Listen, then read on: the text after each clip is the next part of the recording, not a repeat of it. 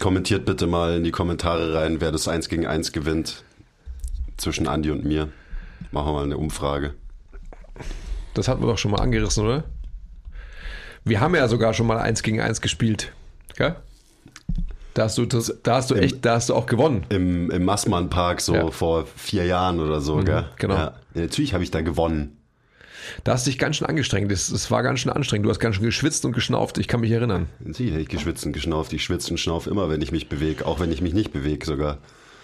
Du schwitzt und schnaufst ja ohnehin einfach auch schon, wenn ich anwesend bin, weil dich das einfach schon so. Weil du mich so fucking wütend machst und weil du mich so aufregst, dass mein Puls einfach standardmäßig schon mal so 30 Schläge hochgeht. Ja, und meine Poren sich öffnen. Mhm. gut. Fight-or-Flight-Reaktion. Du bist quasi der Säbelzahntiger. Du bist mein, Mhm.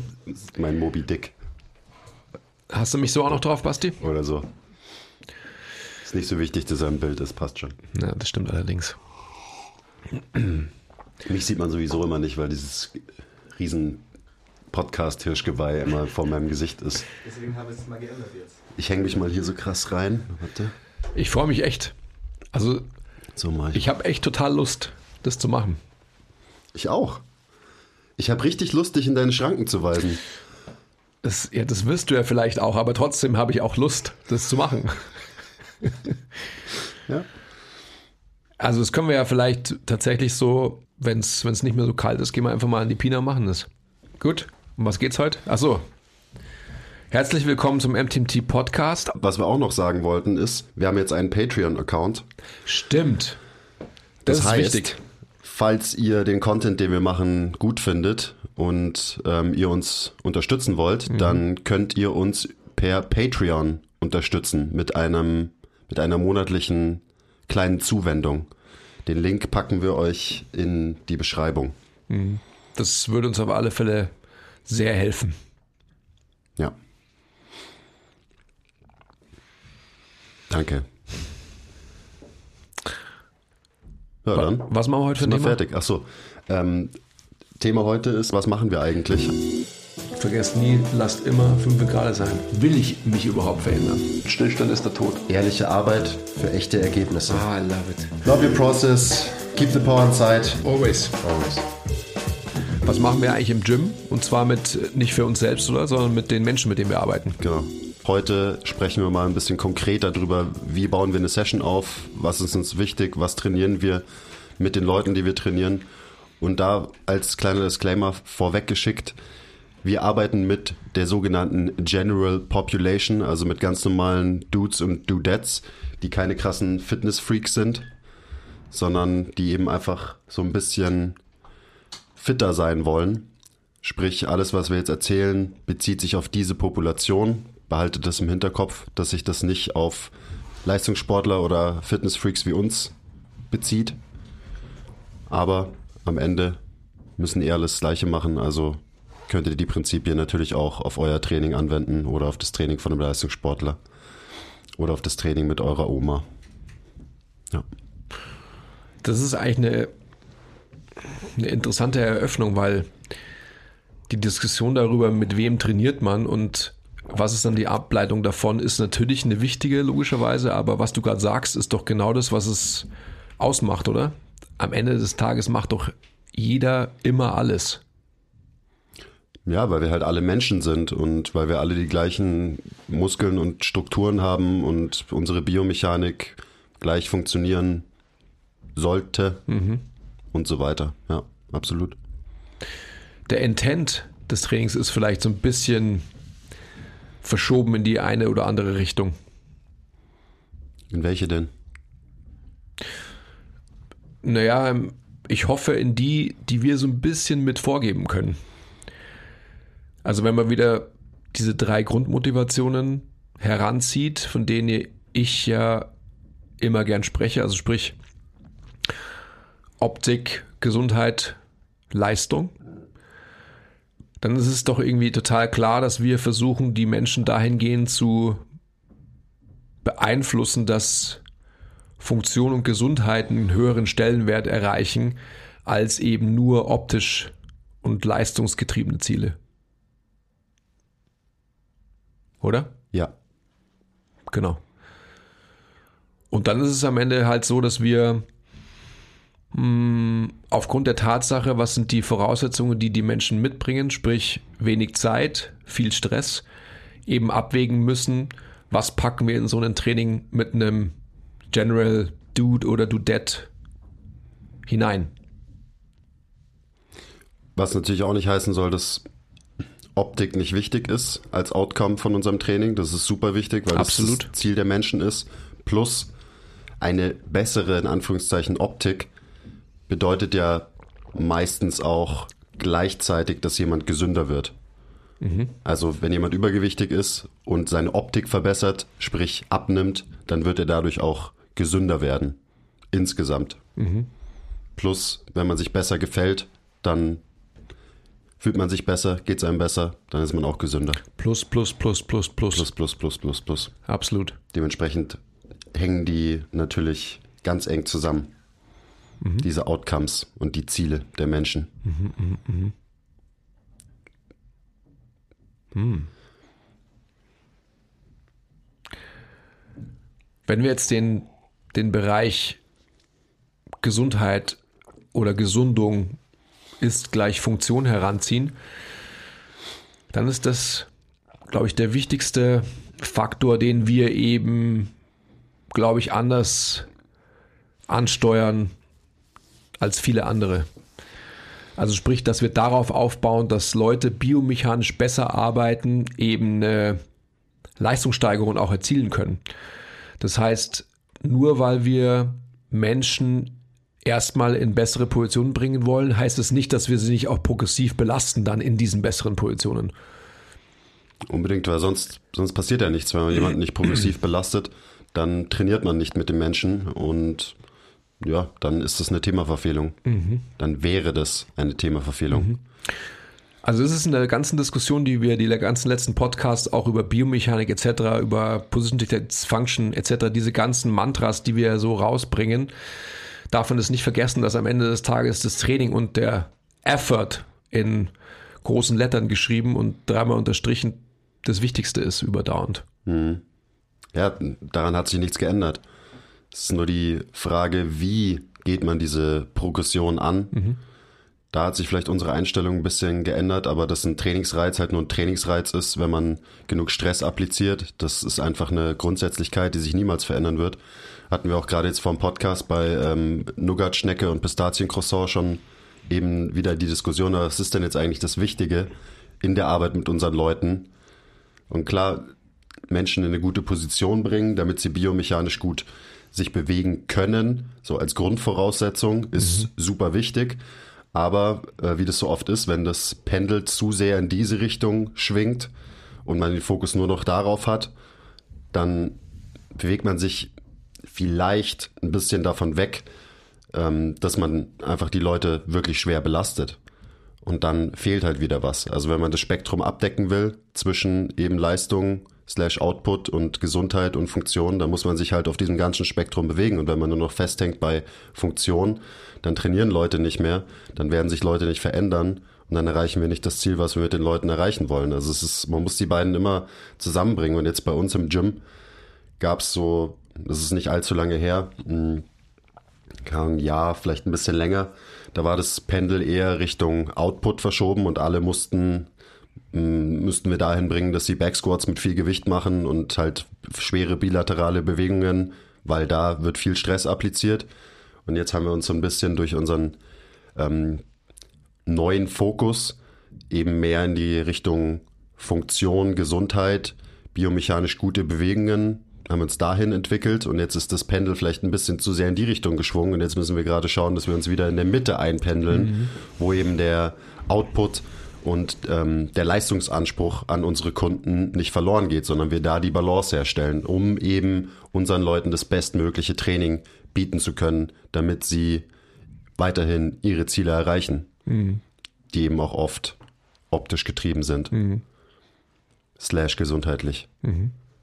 Und das ist also gerade das, wenn man das auf diesem Spektrum veranschaulicht, dann ist ja auch sofort klar, warum das eben schwierig ist. Weil wenn die auf gegenüberliegenden Punkten von einem Spektrum liegen, dann ist es natürlich nicht so leicht, beides abzudecken. Aber genau das sollte das Ziel sein und das ist das Ziel für unsere Arbeit. Ich hoffe, das hat sich jetzt nicht zu kompliziert angehört. Ähm, Ich habe das super einfach erklärt, also auf gar keinen Fall. nein, hast du auch. nein, aber was ich damit meine, ist, das eine schließt das andere nicht aus. Also auf gar keinen Fall. Es ist schon so, dass natürlich, also wenn man wieder vom Extrembeispiel ausgeht und dann kommen wir auch endlich mal zum Punkt, was wir tatsächlich machen. Ähm, wenn man jetzt einen Powerlifter wieder hernimmt, dann wird der natürlich einfach am Extremende dieses Kontinuums sich bewegen, also sprich nur einen Leistungsoutput im Kopf haben. Dementsprechend wird auch seine biomechanische Anwendung, seine biomechanische Bewältigungsstrategie in Bewegungen wie einer Kniebeuge, einem Bankdrücken, einem Kreuzheben, was auch immer, halt nur leistungsfokussiert sein. Logischerweise. Macht ja auch Sinn. Wenn wir es also aber erreichen, dass wir grundsätzlich eine bessere biomechanische Umsetzung in Bewegungen erzielen und das als Grundlage nehmen, dann haben wir die Möglichkeit, darauf aufbauend weiterhin auch progressiv zu trainieren. Und das müssen wir auch. Wir dürfen nicht in eine Richtung verfallen, dass man sich nur sensomotorisch aufhält und nur auf Biegen und Brechen jemanden ganz diffizil, feingliedrig Bewegungen beibringen will, ohne den Menschen dann in dieser Bewegung weiterhin progressiv zu belasten. Ja, Genau, weil wir eben Trainer sind und keine Physios. also es ist einfach eine, vielleicht ist das, denkt ihr euch jetzt gerade, hä, was labern die Typen und so weiter, das ist doch wie vollkommen klar, aber das sind tatsächlich Sachen, die uns maßgeblich umtreiben, die ganze, ganze Zeit, dass wir uns immer wieder Gedanken darüber machen, was ist wirklich final überdauernd das Wichtigste. Wo muss man wirklich ansetzen? Und am, am Anfang, ähm, eben, was der Quiz gesagt hat, war halt einfach der Output das Wichtigste. Jetzt, du hast von neuem Fokus gesprochen. Ich würde immer von erweitertem Fokus sprechen, dass man einfach halt, es ist keine finale Veränderung, dass man einfach jetzt von links final nach rechts geht, sondern je mehr man an, an Perspektive gewinnt, desto besser kann man letztendlich selber trainieren und kann auch die Arbeit mit dem Menschen verbessern, erweitern eben. Gut. Ähm, So, und wie machen wir das jetzt? Genau, bla bla bla. Wie machen wir das jetzt? Ich glaube, wir haben schon jetzt des Öfteren erklärt, dass wir als erstes in unserer, ich sag mal, Analyse vorgehen und uns einfach anschauen, wen haben wir vor uns. Also wie ist der Mensch generell so gestrickt, wie ist er ausgerichtet im Raum, hat er eine Verschiebung seiner Wirbelsäule nach vorne, hat er eine Verschiebung der Wirbelsäule nach hinten. Ähm, ich will gar nicht von ISAs sprechen, ähm, die kann man trotzdem heranziehen. Aber was kann der Mensch, was kann der Mensch vielleicht weniger? Das schauen wir uns an und dann geben wir dem Menschen mehr davon, was er nicht kann, was er eben eher lernen muss. Und ähm, ich will jetzt gar nicht sagen, nehme ihm von dem, was er schon kann, aber das muss man nicht weiterhin fördern.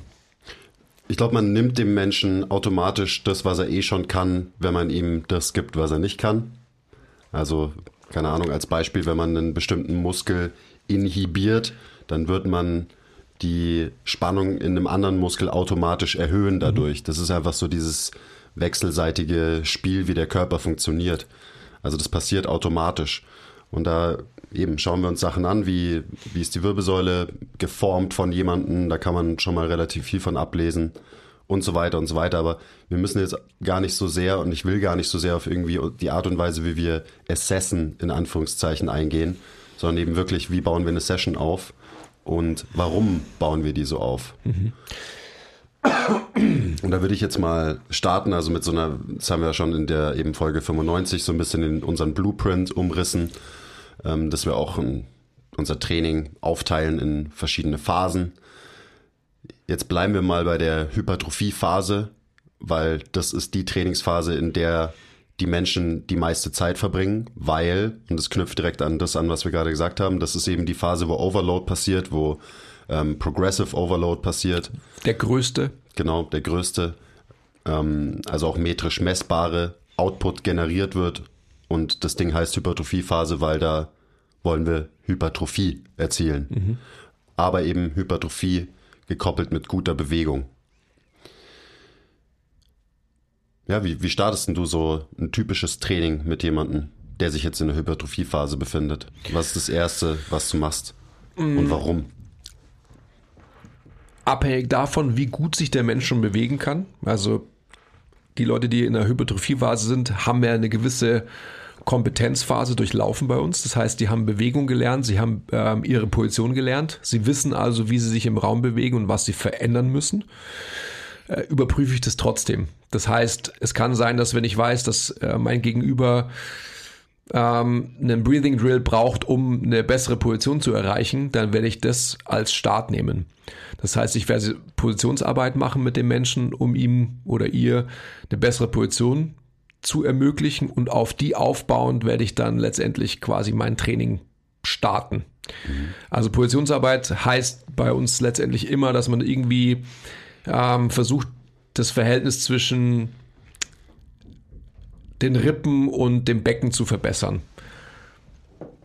Und wenn ich das erreicht habe, dann habe ich die Möglichkeit quasi darauf aufbauend zu ballern, wie ihr jungen Menschen immer so schön sagt. Dann bleiben wir doch gleich noch so ein bisschen bei eben Positionsarbeit. Breathing Drills oder Atemübungen und auch so sensomotorische Übungen, die wirklich nicht mit externer Last passieren, ähm, sondern eben gesteuert über die Atmung, wo man bestimmte Muskeln eben ähm, auf Spannung bringen will, um vielleicht andere Muskeln wieder zu entspannen und so weiter. Was passiert, wenn man eine Position verändert? Ich sehe das auch ein bisschen so, wenn man jemanden, einfaches Beispiel, der einen extremen Anterior Pelvic Tilt hat, in seiner Positionsarbeit und in seiner Prep auf seine Session so vorbereitet, dass man ihm die gegensätzliche Position mal zeigt, also ein, ein Posterior Tilt, der dann am Ende kein Posterior Tilt ist, sondern eine Neutralisierung von der Beckenposition, dann gibt man dem Hirn schon mal am Anfang vom Training diesen Input so, hey, du hast auch diese Position zur Verfügung. Und deswegen ist Atmung auch immer so eine wichtige Variable in dem Ganzen. Weil wenn ich jemanden in eine Position bringe, die für sein Nervensystem ungewohnt ist, dann reagiert der Körper erstmal mit Stress auf diese neue Position, weil er die nicht kennt und weil er da keine Zeit verbringt und keine Kontrolle hat. Und wenn ich ihn aber in diese Position bringe und ihn dann atmen lasse und der Mensch in dieser Position nicht die Luft anhält, die Zähne zusammenbeißt ähm, oder so atmet, hm.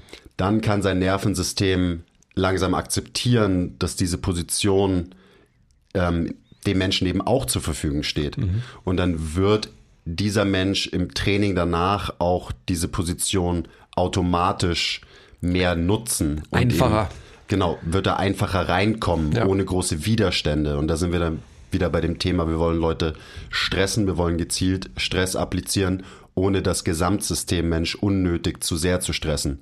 Und wenn du alleine ähm, eben mit einer Threat Response reagierst auf eine neue Position im Training, dann wird das Training nicht besonders effektiv sein.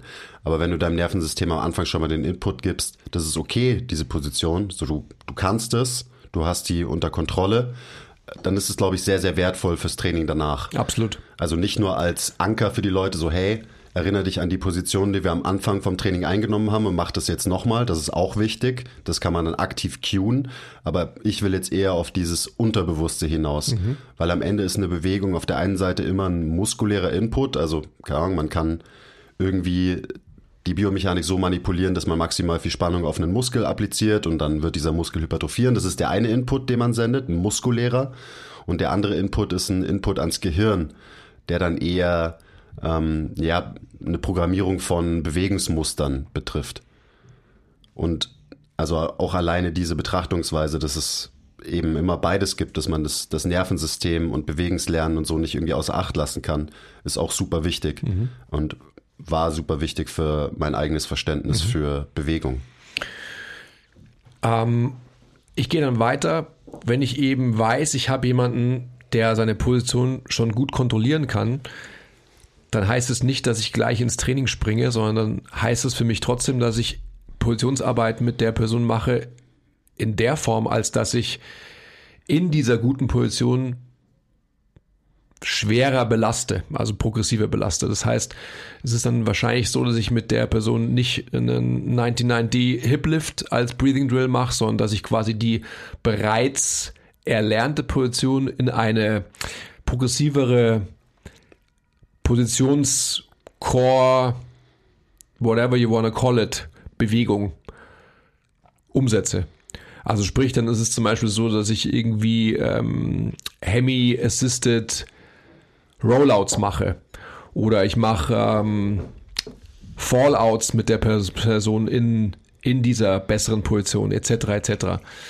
Also auch da ist, ist eine Progression vonnöten und ähm, absolut wichtig, um letztendlich nicht stehen zu bleiben oder in so eine Falle zu verfallen, wie wir es ja alle kennen, dass man ähm, in jedem Training 15 Minuten lang auf irgendeinem Formroller rumrutscht und irgendwie denkt, ja gut, das ist halt jetzt mein Warm-up. Also sprich, wenn es da keine Progression gibt, dann muss man sich Gedanken machen, ähm, warum mache ich das dann überhaupt? Hm.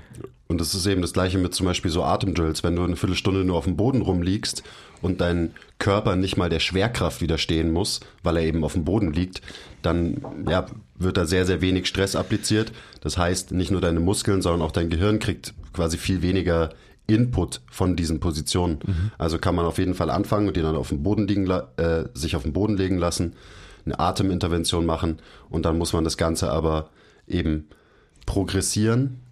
Ist ein Wort? Absolut. Ist ein Wort. Ähm, indem man den Menschen eben den Bodenkontakt nimmt und allein dadurch Dinge schon mal erschwert. Mhm. Also man muss nicht immer unbedingt externes Gewicht applizieren. Ähm, die Schwerkraft wirkt die ganze Zeit und das ist auch ein, eine externe Load, in Anführungszeichen, die man applizieren kann, Definitiv. indem man eben einfach den Kontakt zum Boden verringert. Nur als Beispiel für so mhm. Positionsarbeit. Mhm. Ich finde, das ist schon, also das sollte man nochmal betonen, das ist schon ein ganz wichtiges Prinzip auch, dass man sich immer vor Augen hält, dass alles, was man macht, immer mit dem Anspruch geschieht, dass man es weiterentwickelt dass man eben Progression immer im Hinterkopf behält. Also, dass man nicht sagt, ja, ich muss auf Biegen und Brechen immer meinen Breathing Drill machen, weil es ist halt wichtig für mich. Ja, du musst eine bessere Position erreichen. Wenn du die aber mal sensomotorisch verstanden hast, dann musst du nicht, und das machen wir, und das ist das Wichtige, da musst du nicht die ersten fünf, sieben, zehn Minuten mit einem ähm, Breathing Drill zubringen, wenn du ihn schon kannst, sondern dann musst du weitergehen. Ja. Und man kann alles, alles schwerer machen. Absolut. Auch eine Atemübung. Definitiv. Ganz klar. Und wenn wir jetzt schon bei Atmung sind, also was ist uns erstmal wichtig? Die Leute müssen komplett ausatmen am Anfang ihrer Session. Egal, was sie für eine Präsentation mitbringen. Genau, das muss jeder. Ähm, Warum das so ist, da könnte man natürlich jetzt auch ähm, zwei Podcasts alleine über das Thema aufnehmen, aber das ist, geht auch wieder in die Richtung, den Leuten das geben, was sie nicht haben. Mhm. Wir sind alle gestresst, wir sind all, also tendenziell die meisten von uns eher leicht hyperventiliert, so im Alltag. Sprich, wir verbringen unser Leben oft in einem eher eingeatmeten Zustand. Dementsprechend jemanden komplett ausatmen zu lassen, gibt einem automatisch schon mal mehr von dem, was man eben nicht hat. Mhm. Und es geht dann eben auch einher mit bestimmten ähm, biomechanischen Mustern, mit Bewegungen, wie bewegt sich der Brustkorb, wie steht ein Zwerchfell, etc. etc. Also auch bezogen auf einzelne Gelenke und Muskeln ähm, werden die wieder in Positionen gebracht, in denen sie im Alltag wahrscheinlich viel zu wenig sind. Sprich, am Anfang müssen Leute komplett ausatmen führt dann auch noch nebenbei dazu, dass halt bestimmte Muskeln wie die schrägen Bauchmuskeln Spannung bekommen, ähm, etc. etc. Und wir dadurch hoffentlich auch Atemmuster längerfristig positiv beeinflussen können, aber nicht nur längerfristig, sondern erstmal auch kurzfristig für die Session danach, also für diese eine Stunde Training. Ja, und das ist ja, das ist ja das, was wir immer sagen auch. Du sprichst gerade von längerfristig positiv beeinflussen wenn wir sehen, dass wir Leute in eine bessere Position bringen und dann werden sie in diesen besseren Positionen gestresst, sprich durch physische Arbeit, durch Bewegungen, die wir machen, haben wir die Möglichkeit des, des Stressbewältigungslernens. Das heißt, dass Leute in bessere Positionen kommen, dann halt mit einer Kniebeuge oder you name it, whatsoever, belastet werden und trotzdem diese Position nicht verlassen. Dann wird ihre Atembewältigung trotzdem auch gut bleiben. Und das ist das, was Training ausmacht. Genau. Stress applizieren ohne unnötige Kompensation mhm. und eben Kompensation auch sehr viel auf die Atmung bezogen, weil mhm. unsere Position Becken, Brustkorb, die zwei müssen beim Atmen immer zusammenarbeiten, eben bei diesen 22 bis 25.000 Atemzügen jeden Tag. Und wenn die in einer guten Position zueinander stehen, dann werden wir automatisch weniger kompensatorisch atmen. Und was sind die großen Volkskrankheiten gerade von unserer Population? Ja, irgendwie mein Nacken ist verspannt und ja, ich spüre meinen unteren Rücken und so weiter. Ja, warum ist das so? Wahrscheinlich, weil die Bewegung, die wir eben so unfassbar oft machen, nämlich die Atmung, die bei jedem Ein- und Ausatmen, bei jedem einzelnen Atemzug halt eine komplexe Ganzkörperbewegung ist. Wenn wir die ein bisschen verändern können, dann ist es auf jeden Fall ein Win. Hm. Absolut. Jetzt muss man, jetzt gehen wir weiter, weil sonst. Ähm, sonst hängen wir uns hier auf. ja. Wie geht's dann weiter? Also, wenn Positional Work in Check ist, was passiert dann? Damit geballert. Damit geballert. Also ich starte gerne mit der schwersten Bewegung dann am Anfang. Wir trainieren immer im, in Supersätzen, also zwei Übungen kombiniert, zum Beispiel ähm, ein Hinge zusammen mit einer Push-Bewegung. Und da fange ich gerne mit bilateralen Bewegungen an, wo eben viel Load bewegt wird. Jetzt nehmen wir zum Beispiel mal einen Trapper Deadlift und ähm, Langhantelbankdrücken als Beispiel. Das wird in der Kombination trainiert. Ich versuche die Pausen niedrig zu halten, dass auch kardiovaskulär einfach ein bisschen Reiz gesetzt wird. Kommt natürlich auch jetzt im Coaching immer darauf an, was es alles zu, zu reden gibt und so weiter, außerhalb vom Training. Da gibt es meistens ziemlich viel. Wer will sich wie mitteilen und warum? Genau. Das heißt, die, die schwersten Übungen, die stehen am Anfang, was man auch an den Wiederholungszahlen ablesen kann. Also ich mache dann mal ein paar schwere Sechser-Raps bei Trapper Deadlifts und beim Bankdrücken mache ich dann wahrscheinlich wieder eher ein bisschen mehr, weil ich nicht unbedingt schwere Raps mit schweren Raps kombinieren will, sondern vielleicht schwere Raps mit eher was high-rappigerem. Also in dem Beispiel Sechser Deadlifts mit 10 bis 12ern ähm, beim Bankdrücken. Genau, und dann wird es trainiert. Wie viele Sätze? Vier Sätze pro mhm. Bewegung. Da haben wir uns auch, ja, das haben wir auch so ein bisschen verändert, dass wir nicht mehr ganz so viel verschiedene Bewegungen in einer Session haben, sondern lieber vier Sätze machen statt drei Sätze und mhm. dafür eben an Variationen ein bisschen weniger haben, damit Leute erstens eben wirklich einen effektiven Reiz setzen, weil sie besser werden in bestimmten Bewegungsmustern und man dann auch mehr und schneller progressieren kann in mhm. diesen Bewegungsmustern, weil sie halt einfach ähm, motorisch besser werden, ähm, statt sie immer wieder mit neuen Bewegungen zu bombardieren, in denen sie nie wirklich effizient arbeiten lernen und dementsprechend auch dann nie einen wirklich guten Stimulus setzen können. Und auch diese Bewegungen, die bleiben für meistens so um die vier Wochen. Also sagen wir, jemand trainiert zweimal die Woche, dann wird er die genau die gleichen Bewegungen für vier Wochen trainieren, weil das halt einfach dazu führt, dass ja ein effektives Training passiert und man die Leute nicht nur bespaßt mit, hey, ich kenne die neue tolle Übung und die habe ich gestern auf Instagram gesehen und man macht jedes Training was anderes, weil dann würden wir nicht mit den Leuten trainieren und kein Training machen, sondern würden random Workouts mit den Leuten machen. Da gibt es einen großen Unterschied zwischen einem Training und einem Workout. Ja, vor allem haben wir ja auch das klar getrennt, dass solche Sachen, die du gerade aufgezählt hast, halt in einer Kompetenzphase stattfinden, wo man einfach Bewegungslernen ähm, als, als großes Ziel hat, aber nicht in der Hypertrophiephase sondern wo man einfach halt gesicherte Bewegungen hat, wo man tatsächlich dann morphologische Veränderungen erwarten muss, weil man sie progressiert. Genau. Und die werden auch passieren, wenn die Progression stattfindet. Also, ja, wie weiß ich, ob mein Training funktioniert, ob ich Muskeln aufbaue? Wenn du stärker wirst, wenn du Progressive Overload schaffst und du kannst es sehen anhand von deinem Trainingsplan, also bei mir jetzt anhand von meinen Notizen, die ich mir eben mache, wenn ich jemanden trainiere, so dann wird sich dein Körper anpassen und verändern. Es geht ja gar nicht anders. Sonst könnte er gar nicht mehr Last bewältigen über Zeit. Absolut. Und das ist für uns der, da können wir dann unseren Haken setzen für, okay, es wird trainiert, wenn eben einfach die Gewichte steigen oder die Wiederholungen steigen und so weiter. Da sind wir genau bei deinem Instagram-Post auch wieder, dass wir uns halt angeschaut haben, wie viel Volumen wollen wir in einer Session haben, dass der global systemische Reiz nicht zu hoch wird, aber dass der lokale Reiz, den wir applizieren, hoch genug ist, um wirklich morphologische Veränderungen zu treiben. Und das ist ein ganz, ganz wichtiger Punkt und eine ganz wichtige Überlegung, die man anstellen muss, weil sonst ist Training halt random ja, und man hat halt nur, ich sag mal, einen globalsystemischen Reiz, aber hat morphologisch äh, bezogen auf gewisse Strukturen, die man halt in den Fokus rückt, durch den MTMT Blueprint gesichert, hat man das nicht. Und dann trainiert man und trainiert man und trainiert man und Ja, also global ist der Reiz wahrscheinlich hoch, vermeintlich. Aber was erreiche ich dann damit? Also das muss man sich ganz klar vor Augen halten, dass man halt always be intentional, dass man halt weiß, was man will. Mhm. Wie geht's dann weiter? Danach geht es weiter mit den großen Bewegungsmustern, die eben noch nicht trainiert wurden. In dem Fall was Kniedominantes und irgendein Pullmuster. Mhm. Und die erste, der erste Supersatz, der ist vielleicht ein bisschen mehr Richtung Output gebiased.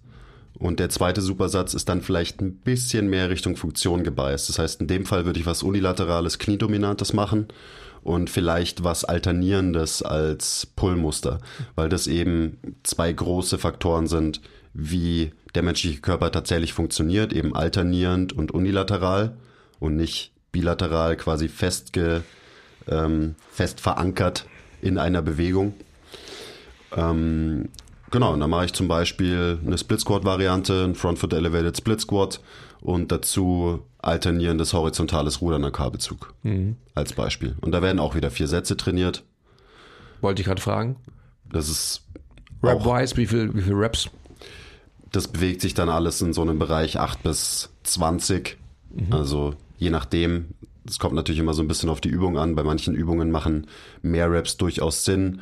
Bei vielen Übungen machen 20 Reps wenig Sinn, weil die Leute nicht die Konzentration mitbringen, ähm, Rep 15 bis 20 auch noch so auszuführen, ähm, wie ich es gern hätte, damit eben der Stimulus gesetzt wird, den ich gern hätte. Also die meisten Leute bei uns machen wahrscheinlich nicht mehr als 15 Reps bei solchen Sachen, aber wie gesagt, es kommt immer ein bisschen auf die Übung drauf an. Gerade auch bei so technischeren Übungen wie Split Squats ähm, macht es dann durchaus Sinn, die Reps nicht zu hoch werden lassen, damit die Leute halt genug Konzentration haben, ähm, die Bewegung so zu machen, wie ich es gern hätte, mhm. mit dem richtigen Fokus, mit dem richtigen Cueing und so Richtig. weiter, der richtigen Position das wohl, darauf wollte ich hinaus, weil ich würde auch genau das Gegenteil würde ich in Frage stellen, dass man bei, bei Sachen wie Split Squats, wo es so wichtig ist, die Position zu finden und zu halten, dass man auch nicht zu wenig Raps macht, weil das einhergeht damit, dass der Load ziemlich hoch ist und dementsprechend wahrscheinlich die, eben die Wahrscheinlichkeit steigt, dass die Position wieder verlassen wird. Scheiße. Auch da muss man sich wieder in der Mitte einpendeln. Ja, absolut. Und eben immer noch genug Load und Stress applizieren. Generell sind so diese Split Squat Muster oder unilaterale kniedominante Muster für mich super wichtig, um Funktion zu fördern, um Bewegungsoptionen, Bewegungsvariabilität zu fördern, weil das halt irgendwie am nächsten noch natürlicher menschlicher Bewegung, aka Gehen, ähm, am nächsten kommt, versus die meisten anderen Bewegungsmuster, die wir halt so trainieren, also irgendwelche äh, Hip Hinges oder Pull- oder Push-Bewegungen. Dementsprechend ist mein technischer Fokus bei dem Bewegungsmuster wahrscheinlich das höchste. Der schärfste. Genau, der schärfste. Da werde ja. ich dann auch am meisten cueen und mhm. am meisten Hirnschmalz reinfließen lassen in, wie positioniere ich jemanden, was gebe ich jemanden für Referenzen, für Constraints in der Bewegung, etc. Mhm. Was sind denn Constraints und Referenzen, die du gibst? Also eine Referenz wäre zum Beispiel, wenn sich jemand irgendwo festhält. Wenn ich jemanden bei einem Split Squat äh, sage, halte ich mit der rechten Hand hier an dem Rack fest. Das ist eine Referenz, die dir in dem Fall zum Beispiel einfach mehr Stabilität, mehr Sicherheit gibt, was vielleicht auch wieder dazu führt, dass erstens die Position besser gehalten wird und zweitens durch mehr Stabilität, mehr Sicherheit ich auch mehr Load applizieren kann in so einer Bewegung. Und ein Constraint wäre sowas wie ein Block oder sowas, also wenn ich zum Beispiel nicht will, dass sich jemand dahin bewegt, dann kann ich das blocken durch eine Wand oder eine Stufe. Mhm. Oder ich erhöhe jemanden eben vorne oder hinten bei einem Split Squat den Fuß. Das ist auch ein Constraint. Dann ist es einfach ein räumlicher, eine räumliche Begrenzung. Und dadurch beeinflusse ich die Position von diesem Menschen. Mhm. Das sind, was ist Constraint? Deutsch. Ja, wie auch immer. und eine Referenz. Also gerade Referenzen können echt super, super wichtig sein. Eine Referenz ist auch sowas wie ein, äh, wie ein taktiler Cue. Also wenn du jemanden ähm, irgendwie so dieser Klassiker, du tippst jemanden zwischen die Schulterblätter oder tust deine äh, steckst einen Finger zwischen die Schulterblätter und sagst so, jetzt zieh deine Schulterblätter zusammen. Das ist eine Referenz für den Menschen, weil er da was spürt und dann mhm. kann er seine Schulterblätter wahrscheinlich besser retrahieren, weil er wieder mehr Input bekommt für sein Brain mhm. und dann so eine Bewegung besser verstehen kann. Genau. Referenzen und Constraints. Das sind äh, auch Game Changer im Coaching. Da haben wir auch letztens schon, oder reden wir relativ häufig drüber in letzter Zeit. Ich will so wenig cueen, wie ich kann. Dementsprechend versuche ich Referenzen und Constraints zu maximieren, weil das mir erlaubt, dass ich dem Mensch dann vielleicht nur noch einen Cue gebe für seine Bewegung. Ähm, und auch ich als Coach mehr Fokus darauf setzen kann, okay, hat er seine Position in Check und so weiter. Und dann muss ich ihn nicht voll scheißen mit fünf verschiedenen Cues, während er seine Bewegung macht, hm. was dazu führt, dass mein Gegenüber nur verwirrt ist und irgendwas macht am Ende. Am Ende kann man sich auch vorstellen, dass eine Referenz auch schon Positional Work war, weil der Mensch quasi durch Positional Work als Referenz in eine bessere Position gekommen ist. Und dann dementsprechend ähm, schon mal diese Kontrolle, also sprich die Kontrolle der sagittalen Ebene in Check hat.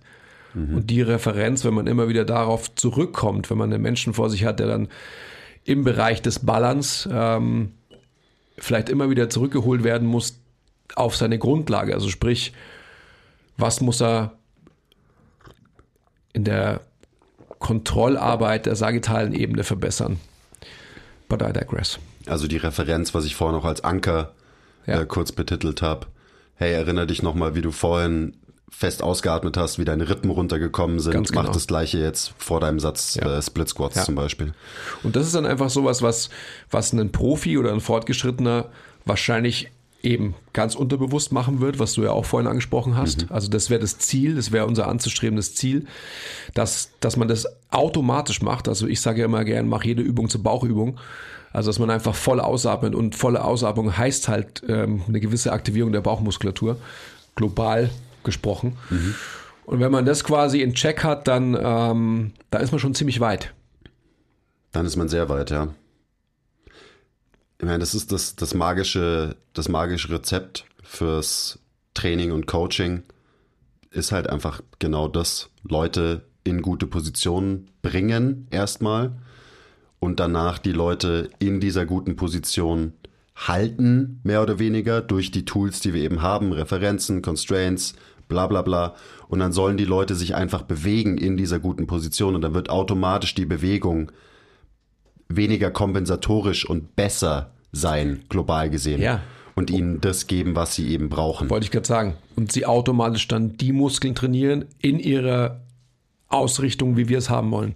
Genau, also es ist global gesehen ist es total einfach. Und da habe ich auch letztens irgendwie drüber nachgedacht, wie, wie coache ich meine Leute, was ist das Rezept? Und es ist runtergebrochen, natürlich ist es dann komplex, wenn man die biomechanischen Hintergründe verstehen will.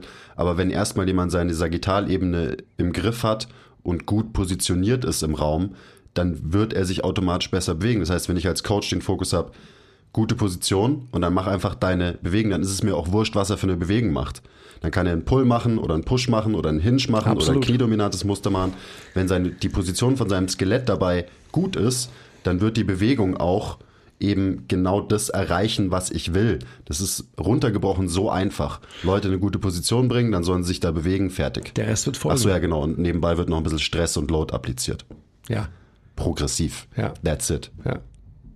Aber eben auf Grundlage der, der Ausrichtung des Achsenskeletts wird das angehängte Skelett folgen können. Genau. Also dieser, jetzt doch ein bisschen nerdiger zu werden, die proximale Stabilität in deinem Körper erlaubt distale Beweglichkeit, sprich wenn dein Rumpf stabil ist und gut ausgerichtet ist, in einer guten Position ist, dann werden deine Extremitäten sich freier und besser bewegen können und sich eher so bewegen können, wie sie sich bewegen wollen. Ja, wollen und sollen und wollen dementsprechend sollen. ist die Effizienz dann des Trainings dann auch extrem erhöht. Yep. Weil es einfach so ist, dass, wenn man jetzt wieder das Stichwort Hypertrophie bringt, der potenzielle Hypertrophie-Reiz steigen wird, weil einfach die, die Ablenkung von einer natürlichen biomechanischen Bewegung einfach minimiert wird. Genau, also vor allem der Hypertrophie-Reiz auf die Strukturen, die du adressieren willst. Absolut. Ansonsten wird vielleicht insgesamt global genauso viel oder sogar mehr Hypertrophie-Reiz gesetzt, aber halt auch auf Strukturen, die du eigentlich gar nicht ansprechen und trainieren willst mhm. mit einer gewissen Bewegung, ja. weil eben kompensatorisch Muskeln auf einmal mithelfen, die vielleicht gar nicht mithelfen sollten. Wieder als Beispiel zurück zu dem, was ich vorhin gesagt habe. Deswegen kriegen wir, wenn wir schlechte Atemmuster haben, viel Spannung im Nacken, im unteren Rücken, weil Hilfsmuskeln kompensatorisch unverhältnismäßig viel arbeiten und dadurch die Muskeln, die eigentlich die Arbeit machen sollten, jetzt beim Atmen des Zwerchfell, eben verhältnismäßig zu wenig tun. Also das nur nochmal veranschaulichen. Das gleiche kann man übertragen eben auf einen Split Squat oder auf irgendeine andere Bewegung. Das ist was Globales. Und wenn ich eben wenig kompensatorische Muskelaktion habe in der Bewegung, dann trainiere ich die Muskeln, die ich wirklich trainieren will. Auch wieder, egal ob es mit einem Pull, mit einem Push oder mit einem kniedominanten Muster ist. So einfach. Secret Sauce, Leute. Spult, spult nochmal zurück. Das ist wirklich, ja, ja, simple but not easy, wie du schon gesagt hast. Also wenn man die Komplexität dahinter ähm, verstanden hat, dann kann man es wieder runterbrechen und dann wird es global einfach, in Klammern R. Wie geht es dann weiter? Gibt es noch irgendwas? Ja, dann, also unsere Sessions dauern 55 Minuten. Jetzt durch die eben Prep Work, Positional Work und die ersten zwei Supersätze sind wir jetzt bei vielleicht 40 Minuten. Haben noch eine, ich hätte gesagt 43, ja. Mhm, haben noch 10, 15 Minuten. Ähm, generell machen wir das so in unserem Blueprint, gerade in der Hypertrophiephase, dass wir den, immer den Fokus auf zwei Bewegungsmustern haben. Jetzt in meinem Beispiel wäre das Hinge und Push, also die erste Kombination. Das sind die Fokusmuster und aus denen suche ich mir dann nochmal eins aus und baller da nochmal richtig. Also zum Beispiel bleiben wir beim Hinge, da mache ich dann noch ähm, Single-Leg RDLs zum Beispiel. Und da mache ich nur Single-Leg RDLs mit sehr kurzen Pausen, dass einfach nochmal viel Volumen akkumuliert wird in kurzer Zeit, eben in diesen letzten 10, 15 Minuten mit äh, 60 bis 90 Sekunden Pause. Nochmal Fokus wirklich auf dieses Bewegungsmuster.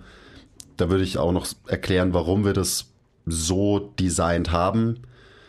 Eben mit diesen Fokus-Bewegungsmustern, weil das zieht sich ja dann durch diese ganzen vier Wochen dass man einfach insgesamt, man hat mehr Volumen im Hinge und mehr Volumen in Push-Bewegungen. Weil wir dann in diesen zwei Bewegungsmustern wirklich einen Overload und eine Progression sicherstellen können. Und die anderen beiden Bewegungsmuster sind dann in dem Fall, da ist uns nicht so wichtig, dass, dass da eine Progression passiert. Das ist eher Maintenance. Weil würden wir probieren, alle vier Bewegungsmuster immer maximal zu progressieren, dann wird es wahrscheinlich nichts bei jemandem, der nur zwei Stunden die Woche trainiert. Also Absolut. Was ist der, was ist der zeitliche Aufwand, den jemand investiert? Mhm. Klar kann ich in meinem Training, wenn ich acht Stunden die Woche trainiere, in jedem Bewegungsmuster krasse Progression ballern. Aber wenn du einfach nicht ausreichend Volumen zur Verfügung hast, weil du nicht genug Zeit zur Verfügung hast, da macht es wahrscheinlich Sinn, sich auf bestimmte Bewegungsmuster zu konzentrieren, da eine Progression sicherzustellen und die anderen Bewegungsmuster auf Maintenance weiterlaufen zu lassen. Und dann in der nächsten Phase werden die Fokusmuster natürlich umgedreht. Und in, das heißt, in vier Wochen danach wäre dann Hinge und Push auf mhm. Maintenance und Kniedominant ziehend wäre auf Progression. Dass man einfach so ein bisschen den Fokus verschiebt und nicht versucht, alle Leute immer überall besser zu machen, weil dann werden die Leute wahrscheinlich insgesamt nicht wirklich effektiv besser, versus ich konzentriere mich ein bisschen ähm, pick mir ein bisschen was raus, setz da einen Fokus drauf. Da wird unterm Strich der Trainingsreiz wieder ein größerer sein. Ich glaube, das kann man wieder mit global versus lokal beschreiben, was wir vorhin auch schon hatten. Also einfach, wie, wie ist der insgesamte Stress, systemische Stress, den jemand bekommt, ähm, versus wie, wie gut austariert ist der eben, ich nenne es mal lokale Stress, den durch unseren Blueprint jemand erreicht und tatsächlich in den Sachen besser wird, die wir im Fokus gerückt haben. Hm. Das ist echt eine ganz wichtige Überlegung, weil mm, also wir haben das ja nicht umsonst so gemacht, sondern genau aus den Gründen, die der Quiz gerade beschrieben hat. Und macht euch mal darüber Gedanken. Das, das macht echt Sinn.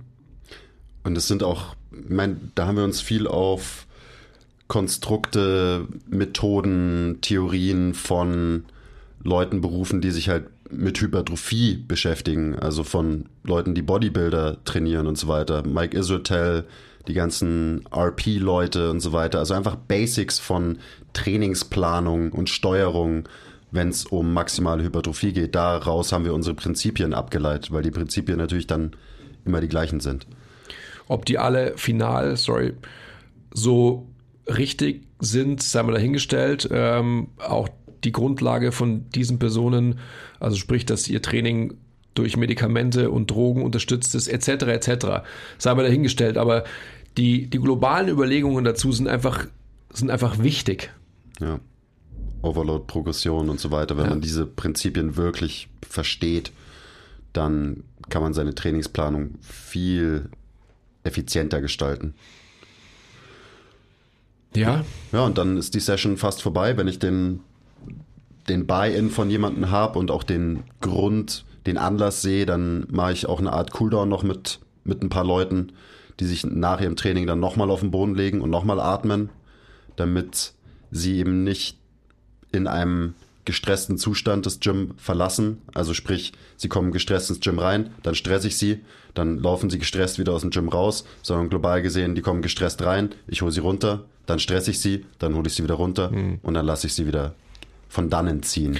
das sind all die Leute, die eben so einen großen Bein haben, dass sie die, die Wichtigkeit erkannt haben, dass sie den Switch vom sympathischen ins parasympathische Nervensystem erreichen müssen und zwar öfters erreichen müssen, als sie es halt in ihrem gestressten Leben haben normal. Ja, und den Buy-in, den kriegt man auch von immer mehr Leuten. Absolut. Weil die, ja, die Menschen sind ja nicht blöd.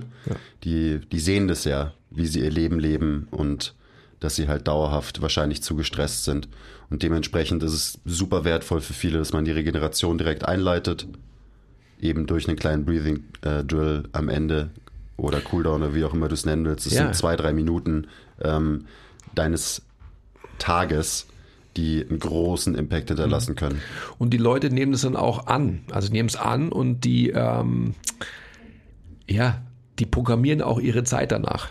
Also es ist nicht so, dass die Leute das Gym verlassen und halt eben gehetzt, gestresst wieder weiterziehen zum nächsten Termin, sondern die werden dieses Umschalten, diesen Switch ins, ins parasympathische System, beziehungsweise in ein mehr Anschalten vom Parasympathikus, werden sie mitnehmen. Das merkt man einfach. Also die Leute, die das tatsächlich proaktiv machen, sind dann auch die Leute, die ähm, eben nicht gehetzt aus dem Gym laufen, sondern das sind die, die ausgeatmet aus dem Gym gehen und sagen, schön war's, bis zum nächsten Mal, versus, ja scheiße, ich muss jetzt da und da und dahin. Ja. Also ich glaube, jetzt darf ich nicht anfangen, aber das hat einfach ganz global was mit Lebenseinstellung zu tun. Ja, 100 Prozent. Es hat auch global was dazu, damit zu tun, Leuten Strategien an die Hand zu geben, Ja. wie sie im, in ihrem Leben Stress besser bewältigen können. Weil wenn du jemanden an sein Limit bringst im Training und der dann so diese Sensation und Erfahr äh, Erfahrung hat und dieses Erleben hat, wie du nach so einer wirklich nach einem harten Training innerhalb von ein paar Minuten wieder runterfahren kannst und das, sp- das spürst du ja wirklich krass, wenn du das wenn du es richtig machst, dann ja, lernt man vielleicht ein bisschen was über sich selber und wie sein eigener Körper und sein System funktioniert. Und wenn man das nächste Mal sich über irgendeine Scheiße aufregt und merkt, wie man flach atmet und die Zähne zusammenbeißt, ist man dann so, ah, okay, ja, ich, ich weiß, wie ich aktiv dagegen steuern kann. Weil So schön. die bei MTMT, die legen mich dann immer auf den Boden und lassen mich atmen. Also setze ich mich doch jetzt mal eine Minute hin, atme, achte darauf, dass ich lange ausatme, Ja. achte darauf, wie ich atme. Und das sind so diese kleinen Hacks, die einem echt viel bringen können im normalen Leben. Gerade eben der Population, mit der wir arbeiten. Viele, viele High-Performer. Viel Stress. Ja, und dann ist es runtergebrochen halt, ähm, ja, also sind wir wieder bei, bei dem Kontinuum zwischen parasympathisches Nervensystem, sympathisches Nervensystem. Was sind die globalen äh, Kopplungen von, von Prozessen im Leben mit diesen Phasen etc. etc. Also auch wieder ein weiteres globales, super wichtiges Spektrum, was wir dann im Idealfall abgedeckt haben bei den Leuten.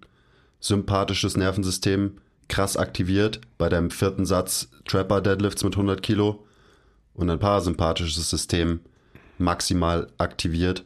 Am Ende, wenn du auf dem Boden liegst, die Augen zumachst und drei Minuten lang atmest und dich auf deinen Körper konzentrierst.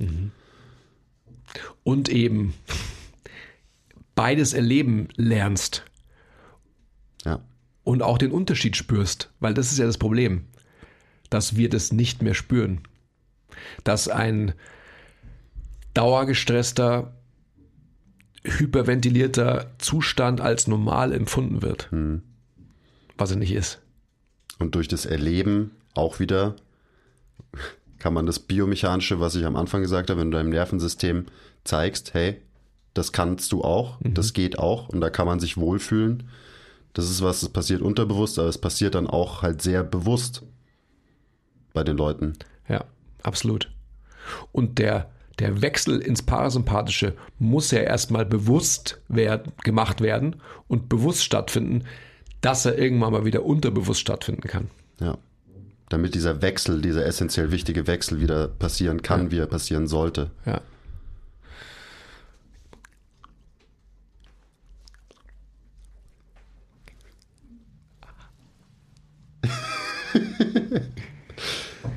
Ja, und dann ähm, sage ich, schön war's. Danke, dass du hier warst. Wir sehen uns in zwei Tagen. Erhol dich gut. Und dann ist die Session vorbei. Und der Mensch geht hoffentlich